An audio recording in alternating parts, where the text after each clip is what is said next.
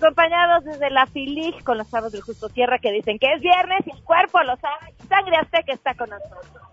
Además, Juan Miguel Zunzunegui trae el libro bajo el brazo, Un viaje entre gigantes de tierra y hielo, dragones y fantasmas, y estará también acompañándonos esta tarde. Tenemos buenas noticias y mucho más, así que así arrancamos este viernes a todo terreno. MBS Radio presenta a Pamela Cerdeira en A Todo Terreno, donde la noticia eres tú.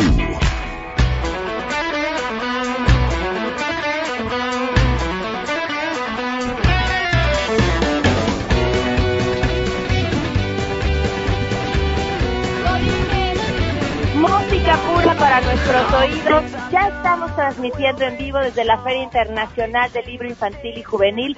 Esto en el Parque Bicentenario, en la Ciudad de México. El día además está hermoso.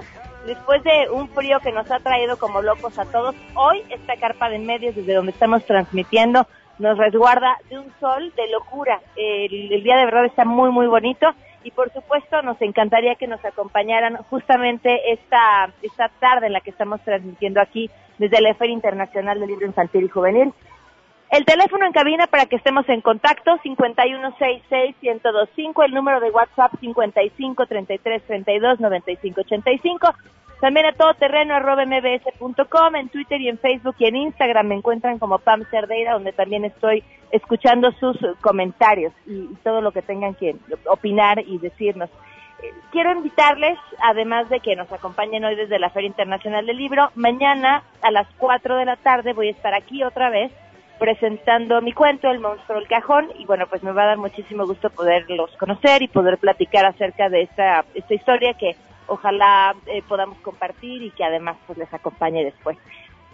La pregunta con la que comenzamos este viernes tiene que ver con lo ayer anunciado por Andrés Manuel López Obrador, este grupo de empresarios, y- interesante porque además pues de, de la mano de medios de comunicación, eh, que van a estar aconsejándolo y asesorándolo a lo largo de su gobierno. ¿Qué opinan? Eso nos contestaron. Queremos conocer tu opinión. A Todo Terreno. ¿Qué opinas de los empresarios que formarán parte del Consejo Asesor del nuevo gobierno? Pues creo que le van a hacer mucha falta a López Obrador. Le van a hacer falta y le- esperemos que le dé buenos consejos y que los tome además. Esperemos que todo salga bien, que eso es lo que deseo. Para mí es excelente que el nuevo presidente tenga asesores de ese nivel porque lo van a ayudar a no cometer errores que al parecer se están cometiendo para dar una estabilidad económica a este país. Yo creo que es muy bueno. Pues yo pienso que más que ser un consejo para el presidente electo, ellos van a ir a cuidar su interés, nada más, porque ellos están en, en plena conciencia de que el señor no entiende razones, entonces mejor proteger sus intereses, no creo que sea para, para bien del pueblo de México. Pienso que es un poco contradictorio. Ciertamente son empresarios muy experimentados en los negocios, pero al estilo anterior del oportunismo y del favoritismo. Sin embargo, si quieren ayudar al país, bueno, pues bienvenidos, pero si realmente López Obrador va a hacer justicia y no venganza, pues por todos lados les pega. Finalmente, bueno, pues si es para ayudar al país, ojalá y reivindiquen su camino y, y lo hagan por el país y que lo pase por el filtro López Obrador. opinión de los empresarios que se están subiendo al barco. Pues es que el que se mueve no sale en la foto y si no estás eh, ahí, pues no, hay beneficios. Ahora, en cuanto a la postura de, de Andrés de según que la acercaron y todo esto, pues nada más está demostrando que la mafia del poder existe, ha existido desde antes y que él forma parte de, de esa mafia del poder desde antes y ahora con su versión remasterizada. Yo opino que los asesores que están mencionando para la cuestión económica del nuevo gobierno están bien como empresarios. Ojalá apoyen al país para que salga adelante con toda su experiencia, con los negocios que han logrado hacer en beneficio del país y moderen al gobierno para que no dé señales falsas y las bolsas u otros inversionistas se desanimen en México pues que todo sea para bien. Ojalá que las cosas salgan bien para todos los que votamos por Andrés Manuel. A todo terreno. Continuamos a todo terreno transmitiendo en vivo desde la Feria Internacional del Libro Infantil y Juvenil, esto en el Parque Bicentenario. Y les decía, bueno, con muchas cosas que, que tenemos que platicar el día de hoy. Hoy se cumplen un año, dos meses, con 14 días del feminicidio de Victoria Pamela Salas Martínez.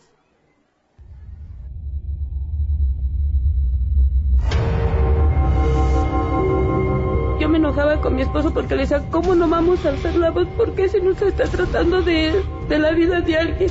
Es mi hija y la mataron. ¿Por qué no debemos de pedir información? ¿Por qué no deben de estar ocultando cosas? Ocultando cosas? Victoria, pues nada. Un año, dos meses, catorce días sin justicia, un año, dos meses, catorce días desde que las autoridades capitalinas prometieron hacer justicia a los familiares de Victoria, un año, dos meses, catorce días, de que no pasa absolutamente nada. Y vamos a seguir contando. Arrancamos con el resumen de la información.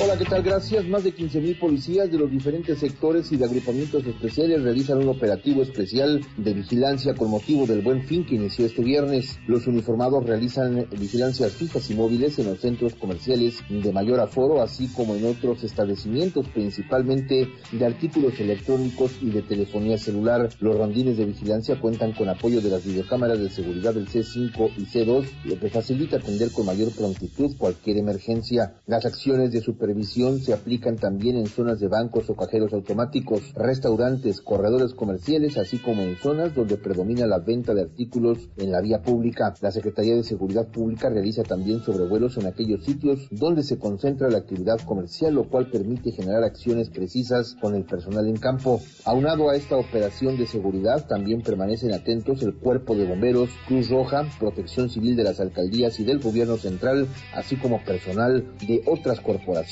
de emergencia, informó Juan Carlos Alarcón.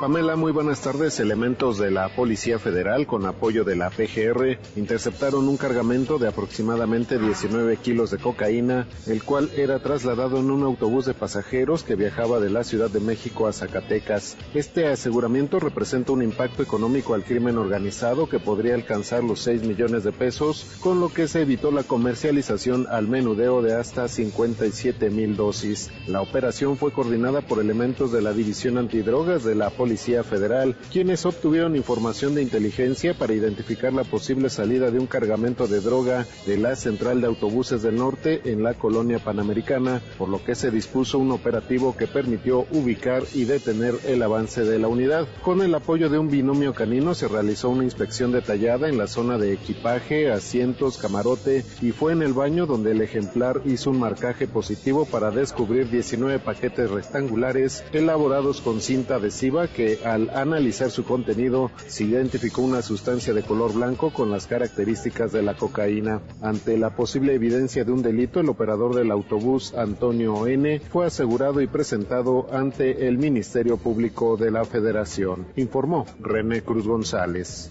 Así es, gracias. Desde hoy viernes 16 y hasta el lunes 19 de noviembre, Caminos y Puentes Federales lleva a cabo el operativo Revolución con motivo del fin de semana largo por la conmemoración del 108 aniversario de la Revolución Mexicana. Capufe dijo que espera un incremento en los caminos a cargo del organismo, por lo que durante estos cuatro días se van a realizar acciones para agilizar el cruce por los 968 carriles de sus 133 plazas de cobro, tales como uso de cabinas móviles, modalidad de cobro adelantado, así como bandereros para agilizar y dirigir la circulación vehicular. De acuerdo con datos históricos, la autopista en la que se espera mayor aforo de vehículos es México-Cuernavaca-Acapulco y México-Querétaro. Para atención de los usuarios, Capufe cuenta con 26 unidades médicas de atención prehospitalaria, 80 ambulancias, 40 unidades de rescate, 120 grúas, 48 unidades de señalamiento dinámico, así como 809 paramédicos. Para MBS Noticias informó Citlali Sáenz.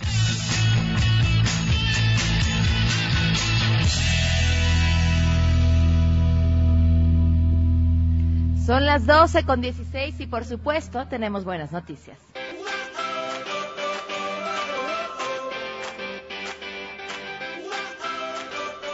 Adrián Jiménez, te escuchamos con las buenas noticias. Buenas tardes. Buenas tardes. Con el objetivo de despertar el interés de la ciudadanía y los diversos sectores en materia de cambio climático, así como para promover la toma de decisiones informada tanto a nivel nacional como internacional, el Instituto Nacional de Ecología y Cambio Climático, INEC, junto con el Instituto Nacional de Estadística y Geografía, INEGI, presentó la página oficial de México ante el cambio climático. El portal fue diseñado con base en las necesidades de información sobre cambio climático que tiene la población en general, educadores, tomadores de decisiones e investigadores. Además, el sitio web concentra herramientas herramientas, noticias y agenda de las diferentes instituciones que conforman el Sistema Nacional de Cambio Climático. Amparo Martínez, directora general del INEC, explicó que la navegación en esta página es sencilla para los usuarios y será de utilidad para que las 15 secretarías de Estado que integran el Sistema Nacional de Cambio Climático puedan tener una difusión más amplia de la información que generan en este rubro. Escuchemos. Se necesita un trabajo que sea realmente de utilidad para tomar acciones, para tomar decisiones, con la idea de que el resto del, sistema nacional de cambio climático, en el cual están 15 secretarías, vean en, esto una posibilidad no solo de encontrar información, sino de subir su información. Que las 15 secretarías, además de que lo pongan en su página o lo comuniquen a sus respectivas comunidades, puede tener una visibilidad mucho más amplia. Informó Adrián Jiménez. Muchísimas gracias. Otra, fíjense, de las buenas noticias que leí esta mañana y que me dio muchísimo gusto, se inauguró en la Secretaría del Trabajo y Previsión Social una sala de lactancia. Me dio muchísimo gusto y a la vez me causó sentimientos encontrados porque dije, ¿cae? Que en la Secretaría del Trabajo y Previsión Social hasta ahorita inauguraron una sala de lactancia. Hasta ahorita, una de las dependencias que bueno, pues desde su mismo origen tendría que tener conciencia sobre la importancia de tener una sala de lactancia. Y luego me llegaron más sentimientos encontrados porque leía cómo presumían que no había representado ningún costo alguno porque fue a través de donativos que se habían hecho del mobiliario. Y decía, pero sí, pero si les hubiera costado también hubiera estado bien. Ya sé que estamos bajo esta lógica de que entre menos nos cueste todo, más gusto nos va a dar. Pero poner una sala de lactancia que esté en buenas condiciones eh, de higiene sobre todo, y si además puede ser un espacio bonito, pues tendría que ser obligatorio, no, no, importa de que cueste o no cueste. Pero bueno, ya está, y eso lo celebramos, es una buena noticia. Vamos a hacer una pausa. Juan Miguel Sonsunegui ya está aquí, llegó desde temprano, va a platicarnos acerca de su nueva novela, además dedicada al público juvenil. Les recuerdo que seguimos transmitiendo en vivo desde la Feria Internacional del Libro Infantil y Juvenil, esto desde el Parque Bicentenario, y Sangre Azteca está con nosotros. Si te perdiste el programa A Todo Terreno con Pamela Cerdeira, lo puedes escuchar descargando nuestro podcast en www.noticiasmbs.com.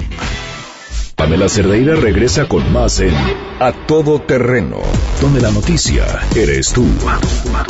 Marca el 5166125.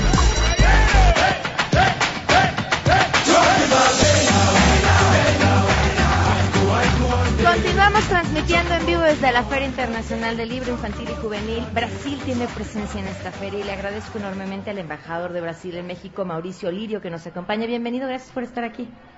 Muchas gracias. Es un placer estar acá. Un gusto que nos acompañe. Además, Marcos Vinicio, agregado, Vinicius, perdón, agregado cultural de la Embajada de Brasil. Gracias por acompañarnos. Muchas gracias, un gusto por estar aquí. ¿De qué se trata el programa que, que tendrán aquí en esta feria? Bueno, para Brasil es muy importante estar acá, la feria es extraordinaria y tenemos la promoción, vamos a hacer la, diría, la, divulgación de un escritor de literatura, no solo infantil, adulta también, pero acá con foco en la literatura infantil, que es Montero Lobato. Montero Lobato, yo diría, él es probablemente el escritor más importante de literatura infantil en Brasil. Sus libros desde, bueno, los años 20, 30, hacen tiene un éxito extraordinario en Brasil.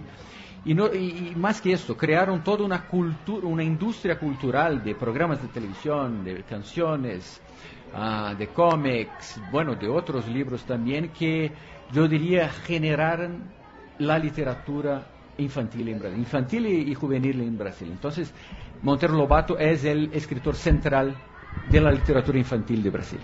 ¿Y en qué consiste este programa para acercarnos justamente a su obra? Bueno, además de un homenaje a Monteiro Lobato, eh, inauguramos durante la FILI, en esta edición, un programa que se llama Garotada, que es como muchachos en español y que contempla una amplia programación de, talleres, eh, de contacuentos, eh, de bueno, hay también un concierto programado, hubo hoy una inauguración. Eh, bueno, hay una programación que incluye también talleres y mesas de debates, porque es un homenaje a Montero Lobato y a Cricri.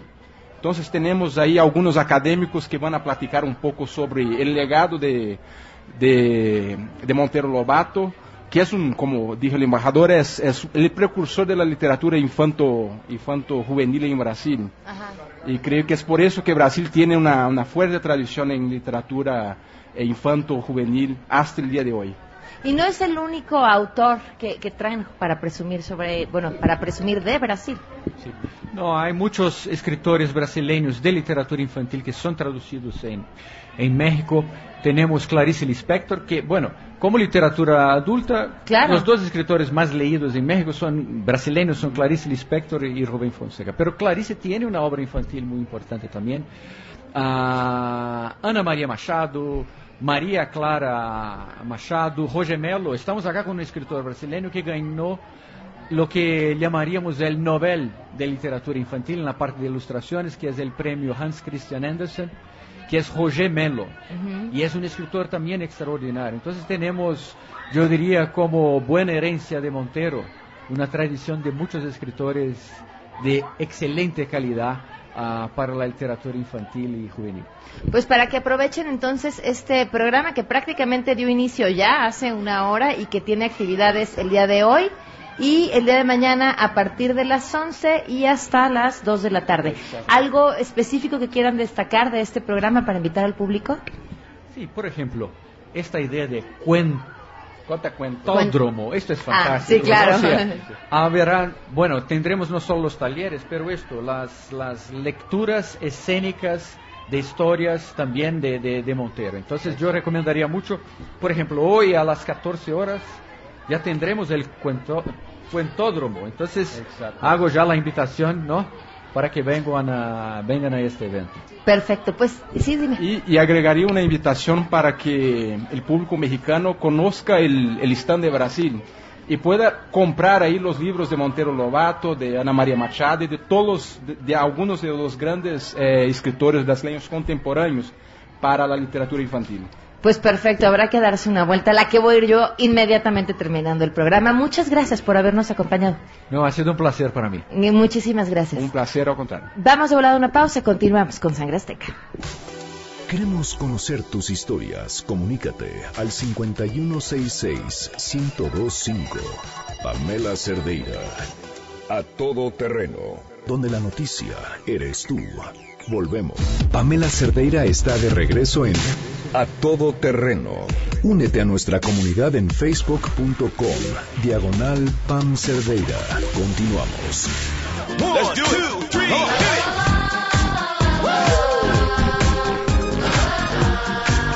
Continuamos transmitiendo en vivo desde la Feria Internacional del Libro Infantil y Juvenil y me da muchísimo gusto, además que uno de mis autores favoritos esté aquí y por primera vez aquí porque por primera vez trae un libro para un público distinto. Juan Miguel Zunzunegui, bienvenido, ¿cómo estás? Hola, pues muy bien, Pa, muchas gracias por invitarme. Estoy encantado de estar aquí, efectivamente, con una novedad muy novedosa, incluyendo para mí, pues. Pues fíjate que, bueno, le cuento al público que yo me convertí en, ya, ya te, te había leído y siempre he disfrutado tus libros, e incluso soy alumna de sus cursos virtuales de historia, eh, pero me convertí en su verdadera fan, fan, fan, fan con el Evangelio, El Evangelio según Luzbel. según Luzbel. Ahí, ahí sí me atrapaste por completo.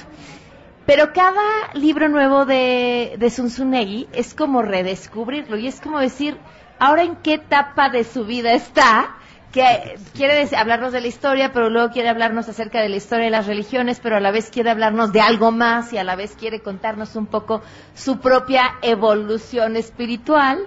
Y de pronto llego y me encuentro con El viajero de los sueños, que además es una novela eh, completamente eh, pues bañada de fantasía y dirigida a un público juvenil y lo primero que me pregunté es ¿qué le pasó? Pues yo tampoco sé muy bien qué me pasó, pero mira, siempre siempre quise escribir literatura fantástica y no me había animado por el tema de no, yo hago historia, ¿no? Luego me di cuenta de una cosa que tú habrás notado, entonces en los libros ya que, es más divertido hacer literatura fantástica. Bueno, la historia es bastante fantasiosa. No, en realidad si tú recuerdas mis novelas históricas, eh, con la historia como pretexto siempre se trata de darte de dar este mensajes muy lindos, muy espirituales, muy de paz, de amor, de encontrarte a ti mismo, pero claro, en medio de la Revolución Soviética o la mexicana, las guerras mundiales, ¿no? Y ahora pues decidí hacer esta novela fantástica, El viajero de los sueños. Eh, se parece mucho a nuestro mundo, ¿no? Porque así debe ser la fantasía. Uh, haz de cuenta que este es un mundo, se llama Terraverum, donde hay, pues hay varios mundos, varios seres, varias razas, ¿no? Entonces tenemos eh, el país de los humanos, la república, pero también tenemos el país de los hombres de arena, el imperio de los gigantes rojos, el reino de los dragones de fuego, el reino de los dragones de viento, los gigantes de hielo, y hay una raza de semidioses, eh, hay un país de los centauros, que, y todos están en guerra porque todos quieren dominar una isla que está justo en el centro del mundo, que se llama Genesia, la isla de los ancestros, y en realidad, si le rascas tantito, eh, el país de los humanos se parece mucho a la cultura occidental, el país de los hombres de arena se parece mucho al Islam, el imperio de los gigantes rojos se parece mucho a los rusos y la isla de los ancestros se parece mucho al Medio Oriente. Entonces, de alguna forma te estoy contando la guerra de lo que está ocurriendo hoy, pero a través de todas estas metáforas fantásticas que, bueno, me permiten hacerla mucho más dinámica, mucho más divertido, llenarla de magia y donde evidentemente los protagonistas eh, pues son más jóvenes, tienen en promedio 18 años y son eh, discípulos de, mi personaje principal que se llama Zohar Skandar, que es justo un semidios que tiene la facultad de viajar a través de las mentes de los individuos y entonces se puede meter a tus sueños y a mis sueños y a los sueños de todos, ¿no? Eso sería horrible. Eh, bueno, sobre todo porque se trata de esto. Resulta que en la República, el país de los humanos, está prohibido soñar. Eh, porque al sistema no le conviene que sueñes como en la vida real. Porque justo el tema es, si cada quien tiene sueños individuales y persigue sus sueños individuales y consigue sus sueños individuales, entonces vas a ser feliz y pleno. Y eso no le conviene a un sistema que vive de tu sufrimiento y de tu frustración. Entonces lo que hace eh, el gobierno de la República, gobernada por Cornelius Samuel, es infiltrarte en, tu mente y robarte tus sueños. Pero como en la mente no puede tener eh, vivir sin sueños, es te robo tus sueños individuales y, te infiltro los sueños del sistema, como en la vida real. ¿no? Pero Sohar Skandar, que él es el viajero de los sueños, a quien se refiere el título, en realidad es un rebelde, porque al mismo tiempo que se supone que él trabaja para el gobierno de la República, metiéndose en las mentes para, para robarse tus sueños, lo que en realidad hace es meterse a tus sueños y sembrar semillas de rebeldía para que te rebeles contra el sistema, ¿no?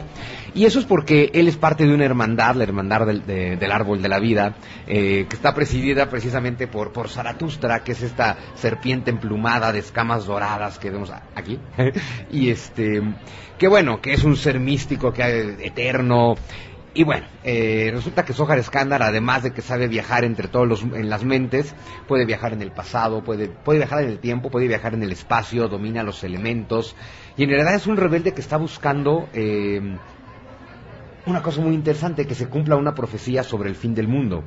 Claro que el fin del mundo se podría entender como algo terrible, ¿no? En general, el fin del mundo, apocalipsis, lo entendemos como una catástrofe, pero en realidad es una reflexión que te lleva a decir, oye, a ver, ¿cómo es el mundo? En este mundo hay guerra, hay muerte, hay dolor, hay sufrimiento, hay enfermedad. ¿A poco estaría tan mal que este mundo terminara? Entonces el pensamiento, por supuesto, es que todo este mundo es un sueño y que lo que tú tienes que hacer es despertar. Entonces, con eso en realidad acaba siendo una novela que, encubierta por la fantasía, pues te habla de todo un despertar espiritual. Voy a regresar a la pregunta inicial. ¿Qué te pasó? Ah, eh, ¿qué me pasó?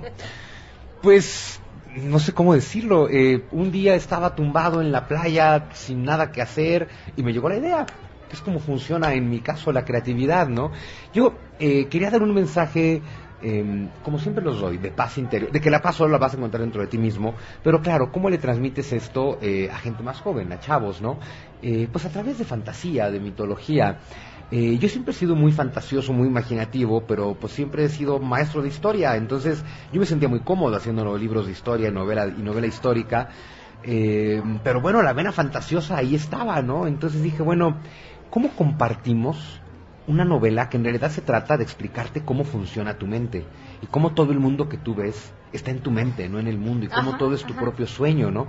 Y en realidad si te pones a pensar, los seres humanos hacemos novela fantástica o fantasía desde el principio de la civilización, porque eso son todas las mitologías, la mitología griega, la celta, la nórdica, y todas las mitologías de toda la historia de la humanidad se tratan de lo mismo, se tratan de contarte que esto es un sueño, se tratan de contarte que hay algo mucho más allá de este mundo hecho de materia, con espacio y con tiempo, que, que la verdadera realidad es eterna, es perfecta y es amor total, felicidad total, alegría total, plenitud total, pero que tú estás soñando esta pesadilla a la que llamas mundo y que todo lo que tienes que hacer es despertar. Eso te cuentan todas las mitologías de la historia humana y yo lo que hice con el viajero de los sueños fue una mitología, una mitología llena de simbolismos que te llevan precisamente, te dan este mensaje, ¿no? Todos los sueños tienen pistas que te indican cómo despertar pero también un mensaje muy interesante para los chavos, que hay un momento en el que este maestro Sohar Skandar le dice a uno de ellos, infiltrado en sus sueños, dice, ten cuidado con los ladrones de sueños.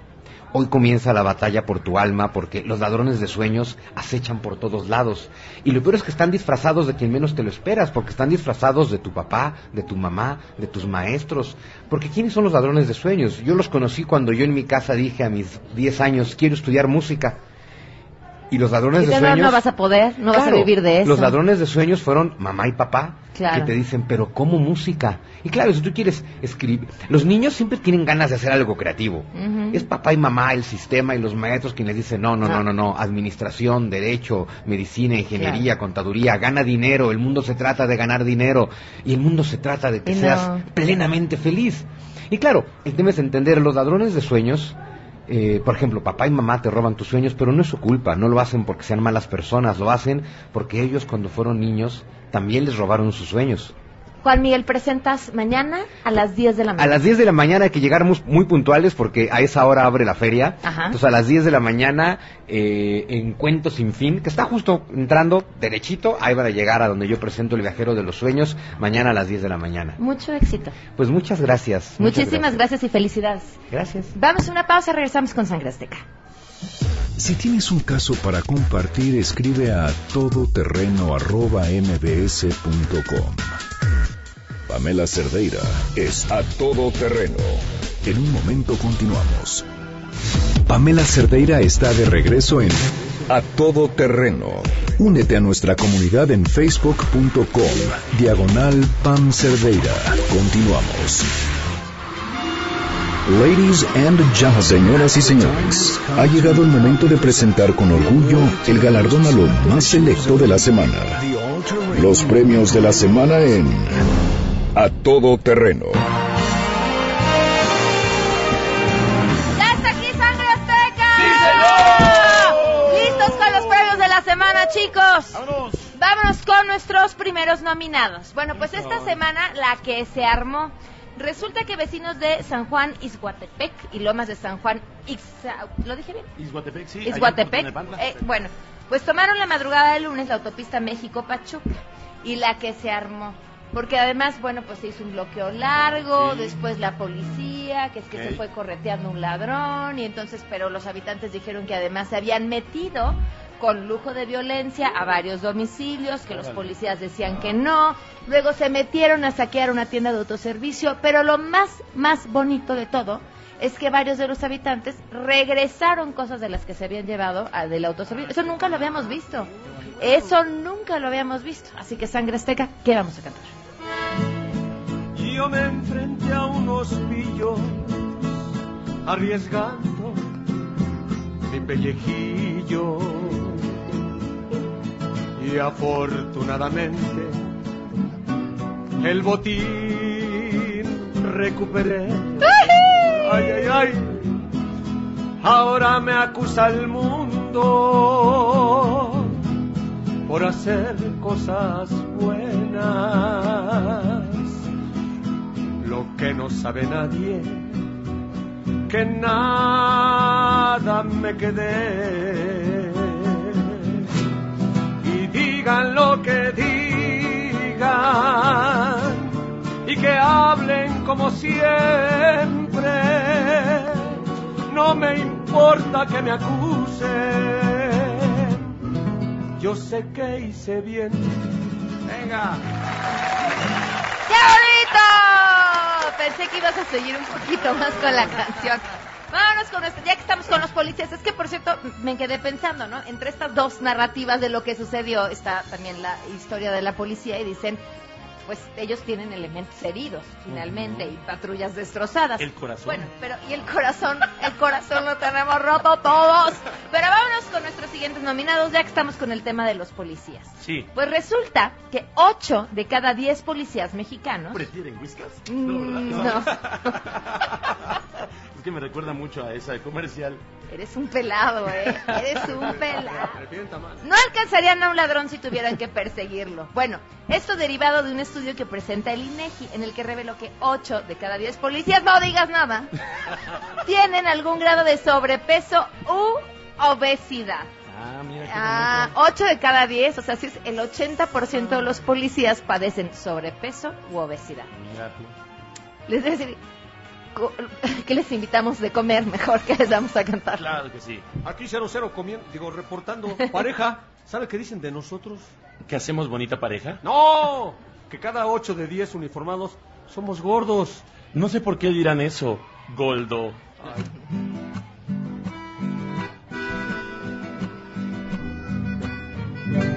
Somos gordos, pues lo revelaron hoy en un estudio. No es pa' tanto, aunque me queda el uniforme así muy chulo.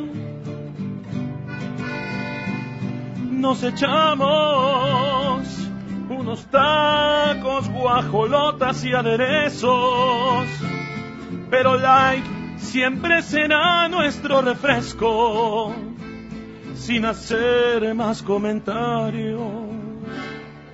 Somos gordos. ¡Ay, qué Vámonos con los siguientes nominados. Pues parece que en el futuro gobierno no se hablan o no se hablan claro. Bueno, pues ahora la, la- la metida de pata fue de Jade Cole, eh, quien anunció, la dirigente de Morena, quien anunció que Donald Trump venía a la toma de protesta de Andrés Manuel López Obrador. Pero luego, luego, luego, Jesús Ramírez, vocero de Andrés Manuel López Obrador, dijo que de manera oficial pueden decir que, bueno, que no es cierto, que no estaba confirmada la visita de Donald Trump a nuestro país. Lo que nos da mucho gusto. ¿Qué vamos a cantar, Sandra Azteca? Son puros chismes que Trump nos visitará, que lo invitaron a tomar de posición. Son puros mitos de que ya es oficial. A mí me importa una pura y dos con sal. Pues que no ves que él estará con argentinos en la G20 que en la cumbre es su destino, pero ya no hagan enredos y ojalá no vengan ya. A mí me importa una pura y dos con sal. ¡Qué bonito, sangre azteca! El ex fiscal de Jalapa y reo de la cárcel de Veracruz, Gilberto Aguirre Garza, demandó al complejo penitenciario por argumentar que había sido torturado. ¿Cómo podría haber sido torturado alguien en un penal? Bueno, yo creo que esta es de las peores formas de tortura, con ¿Cómo? música de Maluma y Bad Bunny en unos ¿En altavoces a todo volumen. Este, yo creo que tenemos que hacer una petición en change.org porque este tipo de, de- Abusos no se pueden injusticias, abusos y violaciones a los derechos Ni en humanos cárceles ni en antros. en ningún lado. ¿Qué vamos a cantar? Venga, dice así. Ah, ya no me duele tanto, que ya no aguanto, que me torturen hasta enloquecerme. Ah, ya no con la tortura rebelde. Yo sé que no es un espanto, pero no puedo arreglar amor. No con reggaetón donde ese hombre la clásica es mucho mejor. Quisiera dormir un rato, ya hay demasiado escándalo. Mejor que guarden ya silencio, dejen dormir este rollo y nos decimos adiós. ¡Woo! ¡Bravo, siguientes nominados. El diario Huffington Post, en su edición mexicana, presentó una investigación muy interesante llamada Las Viñas del Poder. Y bueno, este reportaje vincula a políticos mexicanos que han recibido pues un- una cantidad importante de financiamiento público Todo, pues para que sus viñas queden hermosas y tengan todo lo necesario para funcionar. Entre aquellos beneficiados, por ejemplo, César Camacho, expresidente del PRI, quien recibió 2.269.000 pesos, por ejemplo, Wenceslao Martínez, diputado panista, que también recibió 3 milloncitos de pesos, eh, Gustavo Ortega Joaquín, exalcalde de Cozumel, quien también se benefició con 1.700.000 pesos, y así. ¿Qué es toca el otro? ¡Salud! ¿Qué les vamos a cantar? Me siento muy enojado, el vino no se hace así. Hay que chupárnoslos todo, que se acabe todo aquí. Yo quiero chupar, con ese vino hay que acabar. Que no haya botellas, que no quede ninguna de ellas. No me importaría chuparme el vino todo el día, toda la semana, hasta las seis de la mañana. Erario toda la semana, el sexenio y lo que quede. Y se nos quedan pendientes porque ya nos tenemos que despedir, Sangre Azteca. Ah, bueno. Sergio Mayer, que quería decir Palacio de Bellas Artes y dijo Palacio Nacional, bien podría haber dicho Palacio de Hierro. Y también, pues, Andrés Manuel López Obrador, que, que, somete a consulta el Tren Maya en el mismo día que anuncia la consulta, anuncia la fecha de inicio de las obras. Nos vamos, Sangre Azteca. Sí, señor. Eh, mañana a las 4 de la tarde en la FILIC los invito a la presentación de mi cuento El monstruo del cajón. Me va a dar mucho gusto verles. Y gracias, Sangre Azteca. Si quieren que les cante al oído de volada, se hace así. Solo marquen al 4611-4580. 4611-4580. Gracias, Pam. ¡Ay! MBS Radio presentó a Pamela Cerdeira en A Todo Terreno. Te esperamos en la siguiente emisión, A Todo Terreno, donde la noticia eres tú. MBS Radio, en entretenimiento, estamos contigo.